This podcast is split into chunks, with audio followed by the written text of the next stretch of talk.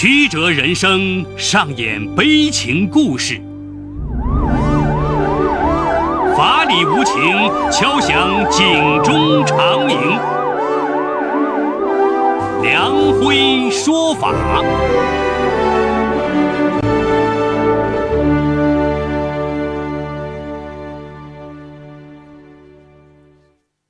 梁辉说法由上海故事广播与现代家庭杂志社联合播出。好故事，好声音，听众朋友，大家好，我是梁辉，欢迎收听梁辉说法。今天我要给大家讲这么个故事，叫《湖南两兄弟情调二百九十万》。法治故事耐人寻味，梁辉讲述不容错过。二零一二年十二月的一天，云南省沧源县班老乡社会事务办公室主任肖美珍接到一个陌生的电话，竟然是当年暗恋的师范同学赵明打来的。电话中，赵明寒暄一阵后，向肖美珍当上主任独挑一摊工作表示祝贺，并提议找机会来看他，当面道贺。挂断电话以后，肖美珍心情久久不能平静。时年三十九岁的肖美珍，由于忙于事业，到现在还是剩女一个。一个月前，她意外听说赵明不久前和妻子离了婚，而现在赵明主动打来电话，她感觉到似乎赵明有意于自己，于是高兴的几天晚上都没有睡好觉。肖美珍在农村长大，家中姐妹两个，由于家境贫困，姐姐早早辍学嫁人。父母勒紧腰带供他读书。肖美珍也很争气，初中毕业考入临沧师范学校，毕业后被分配到沧源县班老乡人民政府工作。二零一二年十月，肖美珍被提拔为班老乡社会事务办公室主任。事业有成后，肖美珍这才发现自己错过择偶的最佳时期，与她年龄般配的男子绝大部分都已成家。三十五岁那年，肖美珍父亲因病去世，老人弥留之际还在叮嘱她早日成家。肖美珍心如刀割。办完丧事后，她将老母亲从乡下接到身边，想让母亲安享晚年。然而看到她孤身一人形单影只，老母亲哪里还能安享晚年？她不停的哀求肖美珍赶紧找个适合的男人结婚成家。而随着时间的推移，他感到人们开始用异样的目光打探他，有人还议论他是否有病，这让原本就内向的他更加自卑和敏感。小美珍感到已经不能再等了，她迫切的需要找到一个心仪的男人结婚，但是去哪里找呢？直到接到赵明热情的电话，小美珍这才重燃起对爱情的渴望。这之后，两人联系频繁，但赵明根本不谈私生活。一次，肖美珍抑制不住的问赵明：“听说你因性格不合离婚了，你想找个啥样的？”赵明半开玩笑的说：“哎，能过日子就行呗，要不，咱们凑在一起过日子算了，知根知底，过日子也安心。”虽是个玩笑话，肖美珍听了心花怒放。但是这之后，赵明再也没有提起这个话题。小美珍很失落，女性的自尊却又使她没有办法主动去表白。正在郁闷中时，二零一三年四月，赵明打了电话，语气有些吞吞吐吐。小美珍还以为对方要向她表白，不禁脸热心跳。过了一会儿，赵明支支吾吾地说：“急需一笔钱，向她求助。”失望瞬间溢满心间。转念一想，肖美珍觉得也许是对方想考验她，她当即爽快答应。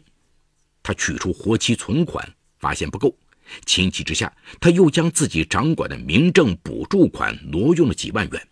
第二天就打入赵明提供的银行卡号。汇款之后，肖美珍一直期待着赵明的表白。但最终等来的却是赵明复婚的消息。原来赵明离婚后投资了一笔生意，不料血本无归。他一直想复婚，但前妻说他做生意亏损，不同意复婚。赵明说自己有能力将这个窟窿堵上，这才向肖美珍借钱。钱借到了，肖美珍的梦也碎了，她忍不住放声痛哭。肖美珍暗下决心，一定要找一个满意的男人把自己嫁掉。此时的小美珍已经三十九岁，腰身开始发胖。为了隐藏自己的缺点。这次，她决定从网上寻找如意郎君。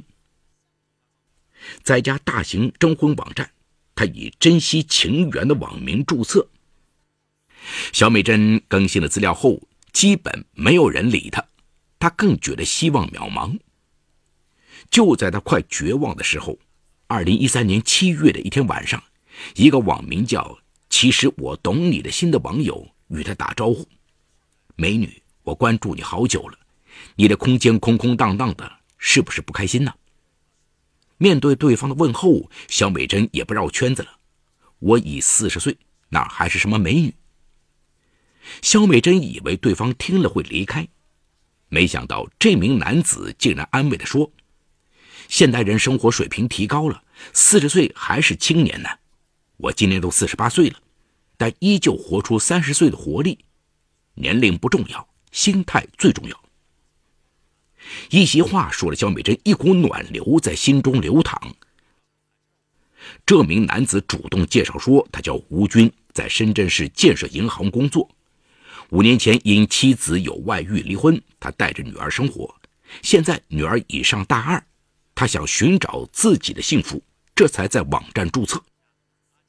小美珍悄悄点开吴军的照片，吴军白净儒雅，透着成功男人的魅力。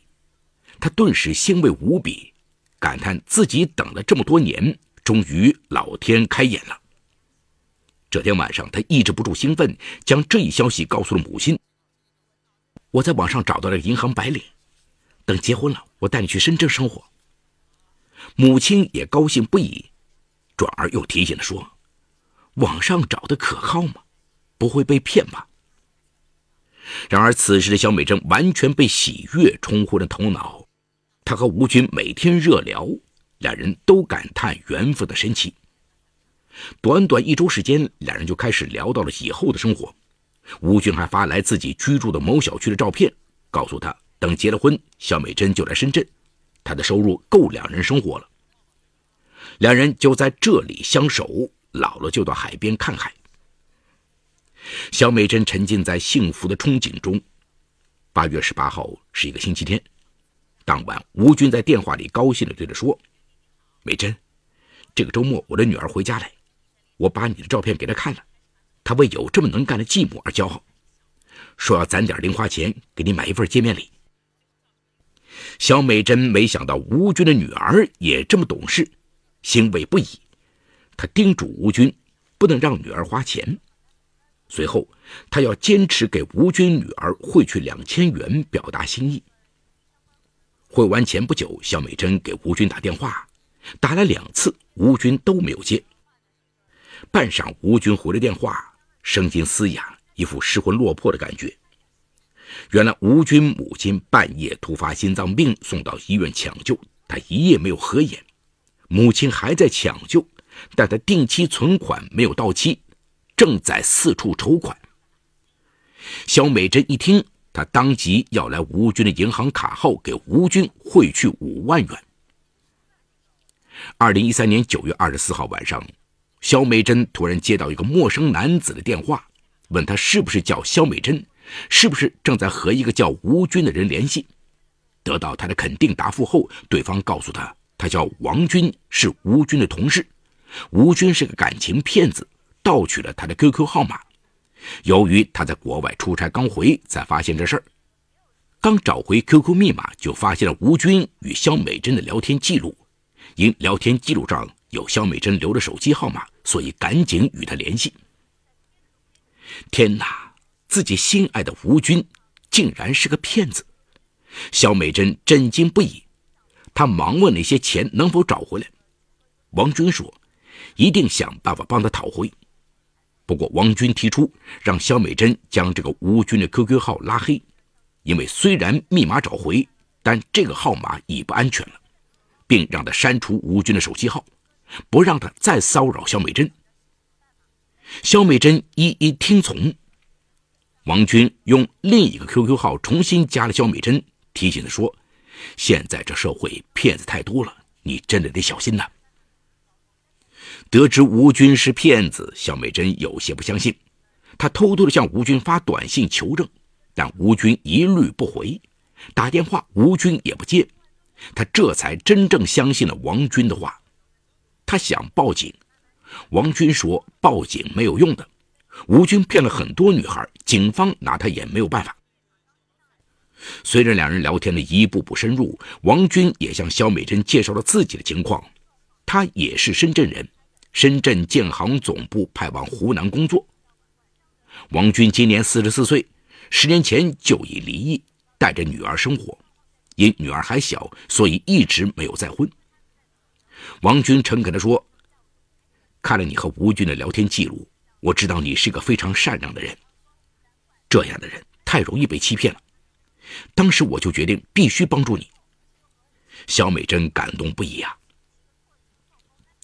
两人聊了半个月后，小美珍感觉到王军比吴军还体贴人，每天关心她的生活，并且王军明显比吴军有素养。小美珍心里渐渐起了涟漪。世间的事真是神奇呀！自己遭遇了骗子，竟然引来了一个好男人。这次，小美珍壮着胆子问王军：“女儿已大了，你是不是也该考虑成个家了？”王军岂能不明白这个暗示？马上回应道：“你这样善良本分的女性，正是我寻找的目标。只是由于女儿太小，我一直关闭了自己的心扉。”很快，小美珍再次陷入情网。一天，王军打电话给肖美珍，一番甜言蜜语后说：“老婆，我在外面出差，一时回不去，而今天是我给母亲付生活费的日子，要不你先帮我垫付一下，我回去后再转给你。孝敬老人天经地义，你告诉我卡号，我汇给老人。”王军提供了一张户名叫袁小璐的建设银行龙卡的卡号，称袁小璐是自己的母亲。肖美珍没有多想。当天将一万三千元钱转到这张卡上，从此仿佛潘多拉的魔盒被打开了，两人的感情持续升温。而王军家里总是遭遇各种意外，亲人车祸，生意资金周转不灵，然后向肖美珍借钱。在爱情的驱使下，肖美珍再次动用自己保管的民政补助款，多次转账。最多的一次，他一笔就汇去二十八万元。沉浸于幸福之中的肖美珍做梦也不会想到，曾与她恋爱的吴军是骗子，正与她恋爱的王军也是骗子，而且两人还是一对亲兄弟。目标就是骗取他手中的公款。吴军的真名叫王家荣，湖南省桑植县陈家河镇。黄木潭村人，王家荣上面有一个哥哥叫王家兵，比他大五岁。王家荣初中就辍学回家务农，而王家兵读书勤奋，卫校毕业后在陈家河镇开了一家诊所，经营不善，两年后停业，又回到村里务农。王家兵二零零一年结婚，生有两子，生活还算稳定。王家荣由于从小好吃懒做，渐渐滑入深渊。二零零六年，王家荣因盗窃电缆被桑植县法院判处有期徒刑两年。王家荣出狱后，哥哥苦口婆心劝他改邪归正，担心他重蹈覆辙，又托人给弟弟介绍了一个对象。由于经济困窘，王家荣无钱办婚事，就与这名女子同居，并生下一个女儿。见弟弟终于能够安心过日子，王家斌这才放下心来。有了女友和女儿，王家荣顿感经济压力巨大，但又不愿意吃苦，每天就泡在网上搜寻目标，直到遇到剩女肖美珍，于是喜出望外的他撒下了爱情的大网。肖美珍很快上钩，王家荣用这些钱先是买了服装，后来又添置电器。还开始张罗购买轿车。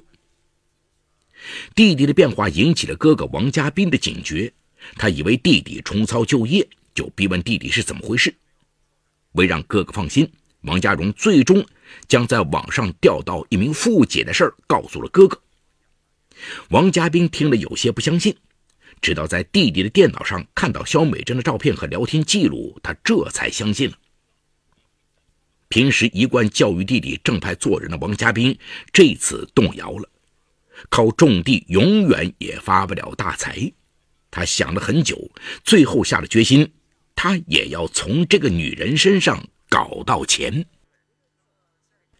几天后，王家斌买来好吃的酒菜，来到弟弟家里，跟弟弟喝酒，将弟弟灌醉后，他悄悄从弟弟手机里找到了肖美珍的手机号码。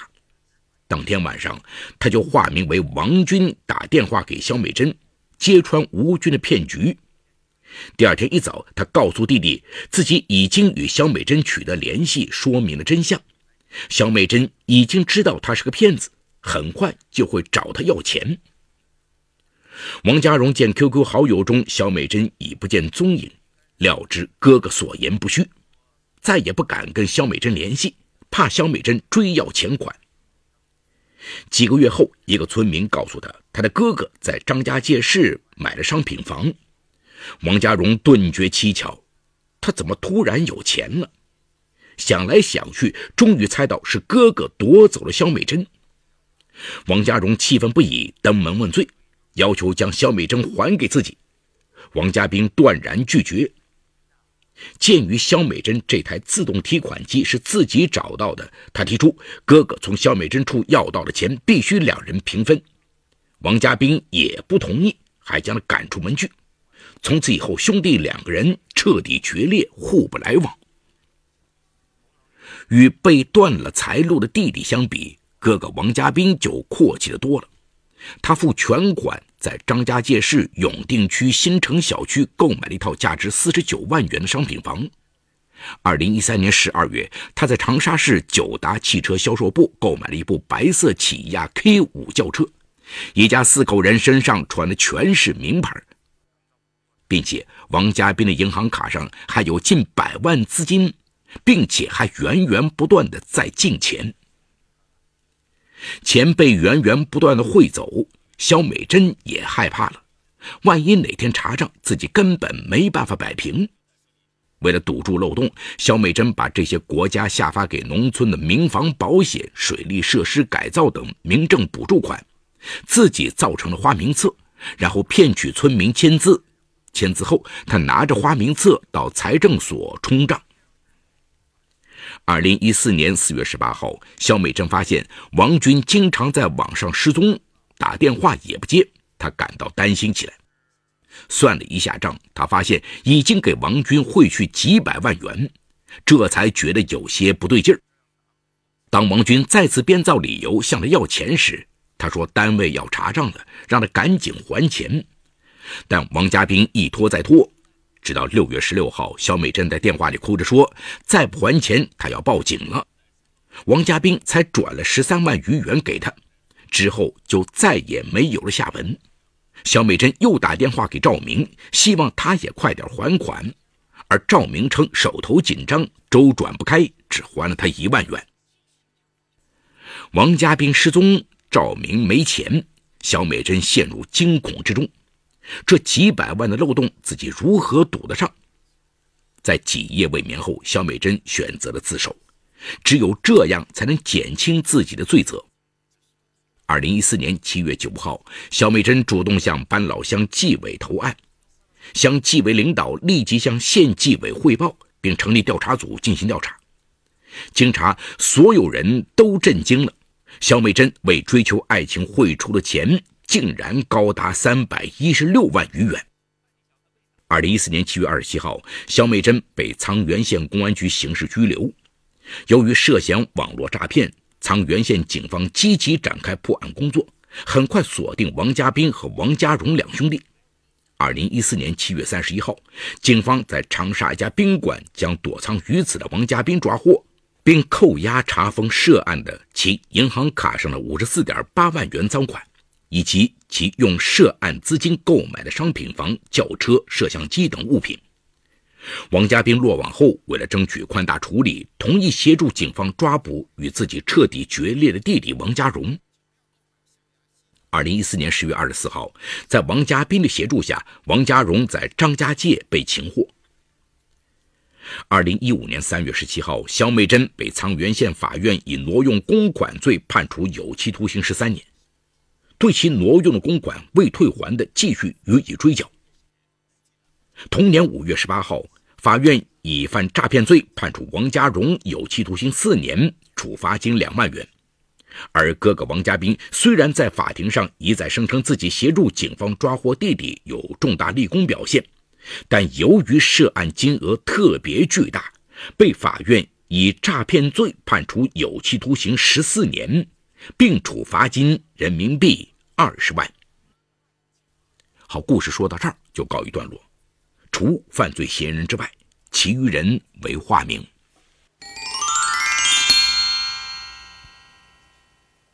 丧心病狂的骗子利用了肖美珍渴望爱情的心理，编造了光鲜的背景以取得信任，灌输甜言蜜语使之放松警惕，最终通过种种借口骗得了源源不断的金钱，全然将肖美珍当作提款机一般的富婆。而肖美珍在甜言蜜语之下，就轻易地放下了道德法纪，将本该用于民生的款项挪给恋人使用，甚至为了掩盖其行为，还巧立名目偷梁换柱，完全将作为国家工作人员的职责和使命放在了讨好恋人之后。最终，他为自己的行为付出了惨重的代价，将要接受法律的制裁，在铁窗后忏悔自己的罪过。但造成的损失已无法挽回。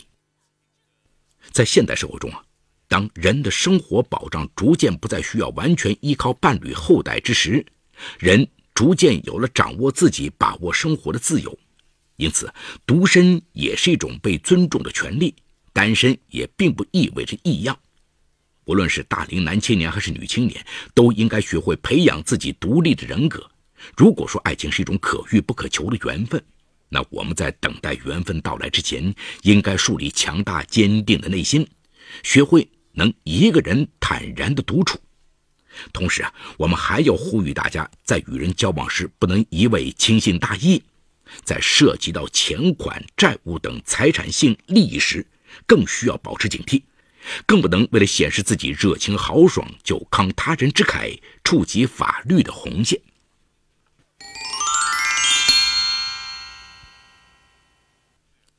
好，感谢长宁区人民检察院为本次节目提供的帮助。